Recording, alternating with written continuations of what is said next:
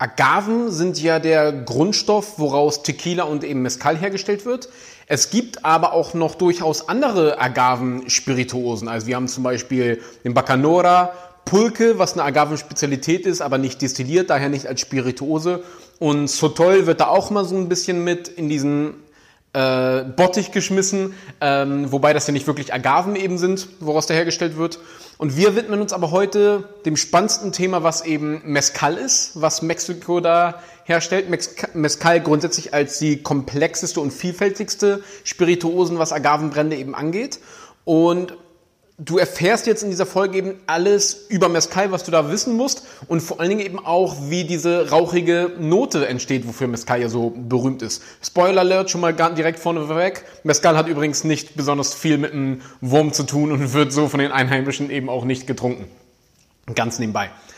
Als Vorlage wäre es super, wenn du dir die Tequila-Folge anschauen würdest. Das ist die Folge, die wir hier vorgemacht haben, also die Folge Nummer 20. Das bietet einfach eine etwas detaillierte Grundlage über die Herstellung, die in gewissen Bereichen eben vergleichbar ist und ich möchte nicht alles im Detail eben wiederholen.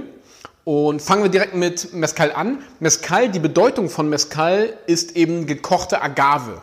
Und die Bezeichnung Mezcal wurde in Mexiko eben auch grundsätzlich benutzt für Agavenbrände.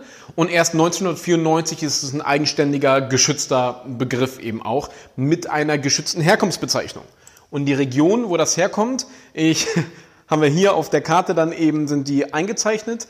Ich möchte äh, mich jetzt nicht erneut blamieren, indem ich versuche, die einzelnen Regionen auszusprechen. Was aber für dich wichtig ist zu wissen, Oaxaca ist eine Stadt und die Oaxaca, also die Region um Oaxaca herum, also die Region Oaxaca, ist so das Herzstück der Mezcal-Region und die Hauptregion eben.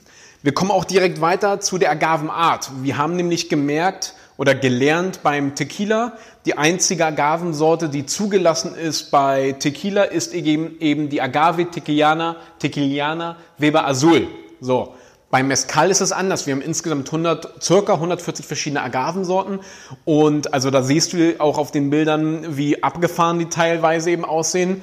Und vor allen Dingen und das sind dann eben die sehr wertvollen Spezialitäten, die dann auch über 100 Euro dann eben kosten, sind Mescal-Sorten aus wilden Agaven hergestellt. Ziemlich spannende, ziemlich komplexe Geschichte. Diese wilden Agaven, die brauchen teil, ja, teilweise 24 Jahre, bis sie geerntet werden können. Also wenn man sich das alleine mal vorstellt, da haben wir in Deutschland ja schon 24 Mal logischerweise unsere Ernte eingefahren. Also der Ertrag dort ist dann wirklich extrem gering, was natürlich auch einen gewissen Preis dann im Endeffekt ausmacht.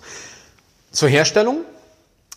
Die Agavenherstellung oder die, die Agavenzubereitung beim Mescal, beim traditionellen Mescal, ist extrem aufwendig. Ich habe das hier mal die Bilder von der Mescaleria geklaut, also vielen Dank dafür.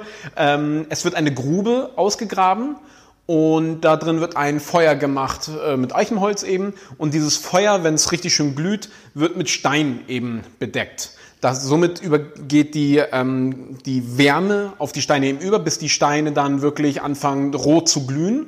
Und anschließend werden die Steine dann mit äh, Pflanzenfasern, mit feuchten Pflanzenfasern bedeckt und dann werden daran die Agavenherzen ähm, gelegt. Vorher wurden natürlich die Agaven geerntet äh, und eben die ganzen Blätter abgeschlagen, wie wir es ja bei der Tequila-Folge schon gelernt haben. Ist hier beim Mescal eben genau das Gleiche. Und diese Agavenherzen werden jetzt da drumherum gelegt. Die Pflanzenfasern schützen uns eben davor, dass die Steine nicht anbrennen. So.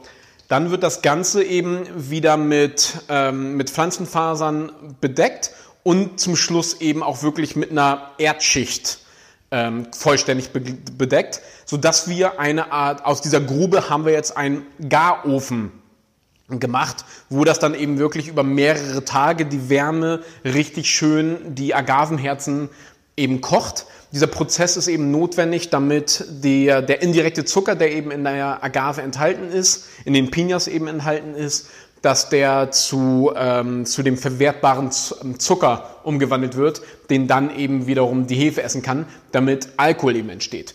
Zum Vergleich bei der Tequila-Industrie findet dieser ganze Prozess eben nicht statt, sondern die Agavenherzen werden einfach in so Röhrenöfen gegart, eben mit Wasserdampf bei 120 Grad. Der Prozess ist dementsprechend deutlich schneller fertig und vor allen Dingen bei weitem ja auch nicht so aufwendig. Dieser ganze Prozess hier ist genauso rustikal, wie er auch aussieht. Wir haben keine Messgeräte, keine, keine Technik oder was auch immer. Es basiert alles eben auf die jahrelange Erfahrung der Produzenten und ist schon wirklich etwas äh, sehr, sehr Spezielles und sehr Besonderes auf jeden Fall.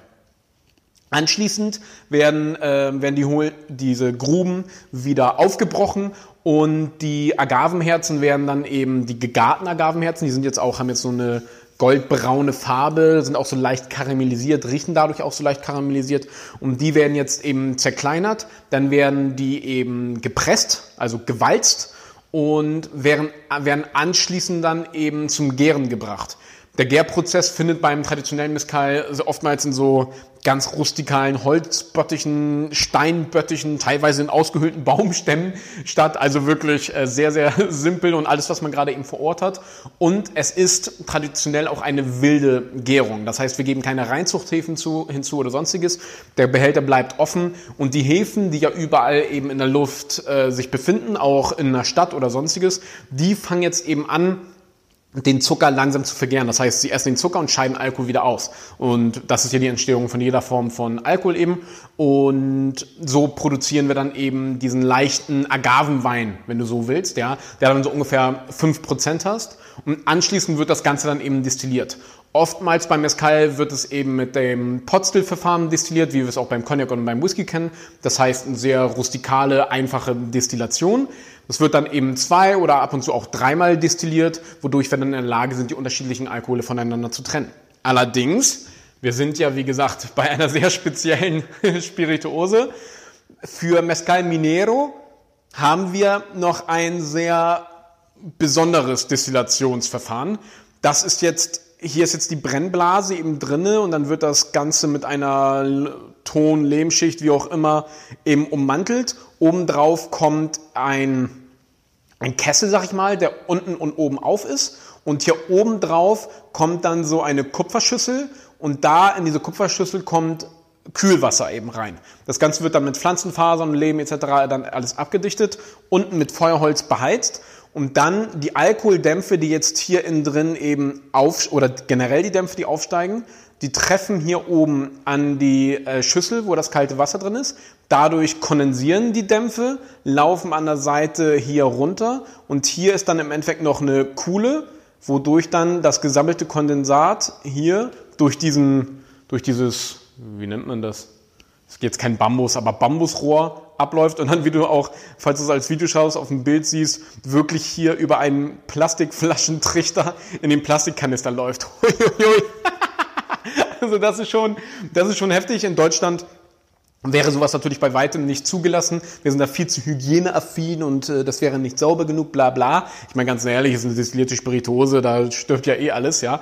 Ähm, und das sind Gründe, warum Mescal so unfassbar ist. Also wodurch wir eine Geschmackspalette haben etc. Das heißt mit der wilden, mit der wilden Fermentation, mit diesem sehr speziellen ähm, Backen, sag ich mal, in diesen Erdgruben, wodurch dann eben diese rauchige, erdige Note dann eben entsteht. Dann diese Art der Destillation, die ganzen unterschiedlichen Agavensorten. Wie cool ist das denn? Also das ist eben der Grund, warum Mezcal überhaupt nicht vergleichbar ist wie zum Beispiel mit Tequila. Ja, weil Tequila ist alles die blaue Weber-Agave, wird ziemlich einheitlich destilliert, verarbeitet und so weiter. Und bei Mezcal haben wir, also Tequila haben wir die Bandbreite und Mezcal haben wir, boff, die Bandbreite. Grundsätzlich wird Mezcal eben auch nicht also traditionell gesehen wird Mescal nicht runter reduziert. Das heißt, beim zweiten Destillationsdurchlauf wird der Mittellauf aufgefangen und wird so getrunken, wie er gesammelt wurde. Und dadurch variiert eben auch jede Charge immer. Und somit kriegst du dann bei richtigen Mescal immer so merkwürdige Alkoholprozentzahlen von 47,3 Prozent. Und dann nächstes Mal, wenn du eine Flasche kaufst, weil es eine neue Charge ist, hast du dann 47,9 Prozent. Und oftmals findest du dadurch eben auch die Flaschenanzahl auf dem Etikett mit angegeben, weil eben ähm, jede Charge individuell abgefüllt wird in ihrem Al individuellen Alkoholgehalt. Und das alles, was ich gerade gesagt habe, ist eben der Grund, warum Mescal einfach teuer ist. Also Mescal ist eine unfassbar aufwendige Spirituose. Also die Spiritosen, die so aufwendig produziert werden wie Mescal, äh, kannst du an einer Hand abzählen. Und Mescal ist nicht unter 40 Euro erhältlich. 45, 40 Euro in Deutschland. Kannst du vergessen, wie soll das gehen mit diesem ganzen Shishi-Fufu? Der Grund ist, oder es gibt mehrere Gründe, warum Mescal aber dennoch günstiger erhältlich ist, weil Mescal muss ja nicht so produziert werden. Alles, was ich gesagt habe, ist eben die traditionelle, ursprüngliche Herstellungsvariante und auch die spannende Varianten, weil das eben diese ganze Geschmacksvielfalt bieten. Du darfst allerdings auch bei Mescal Zucker zugeben bei der Gärung, damit wir mehr Alkohol entstehen und vor allem günstiger Alkohol entsteht. Das wird dann ähm, abgefüllt unter Mescal Tipo 2, also un dos. Ja? Und Mescal Tipo un äh, ist eben aus 100% Agave hergestellt und wird eben auch angegeben als 100% Agave Tequila. Da gibt es nämlich immer ein bisschen diese falsche Vorstellung, dass Mescal automatisch 100% Agave ist, ist eben nicht so. Grundsätzlich, also bei billigem Mescal, um das zusammenzufassen, wir haben eine Zuckerzugabe eben, eine Verarbeitung, die eher wie Tequila ähnelt, das heißt in, eine industrielle Verarbeitung eben und anschließend wird er auch nochmal verdünnt. Das sind also alles Anzeichen, die du hast, wenn du keine äh, Flaschenanzahl von der Charge hast, wenn du bei 40% abgefüllt bist, etc. Und ganz ehrlich, wenn du unter 40 Euro ähm, kaufst, ähm, das geht eben, das ist gar nicht realisierbar, einen Mescal unter 40 Euro zu kaufen. Und ich möchte an dieser Stelle auch noch ein dickes Danke an Axel Huhn eben sagen. Axel Huhn hat mir sehr viel beigebracht eben äh, über Mescal und vor allen Dingen auch die Vielfalt eben dargelegt. Bilder habe ich eben auch von ihm äh, geklaut und ähm, vor allen Dingen für seine ganze Arbeit. Also seit Jahren ist er da voller, voller, ähm, ja, voller Herzblut einfach bei der Sache und sorgt eben dafür, dass Mescal da an den Mann kommt und bringt auch richtig geilen Scheiß hier eben nach Deutschland und er war jetzt so der Vorreiter und andere profitieren jetzt durch seine ganze Arbeit. Daher, Axel, dickes Dankeschön an dich auf jeden Fall. Und Fazit zusammengefasst, Mescal ist sowieso viel vielfältiger als Tequila. Die, ähm, diese ganzen Eigenschaften, wie ich gerade gesagt habe, woran du eben auch wirklich hochwertigen Mescal dann eben erkennst.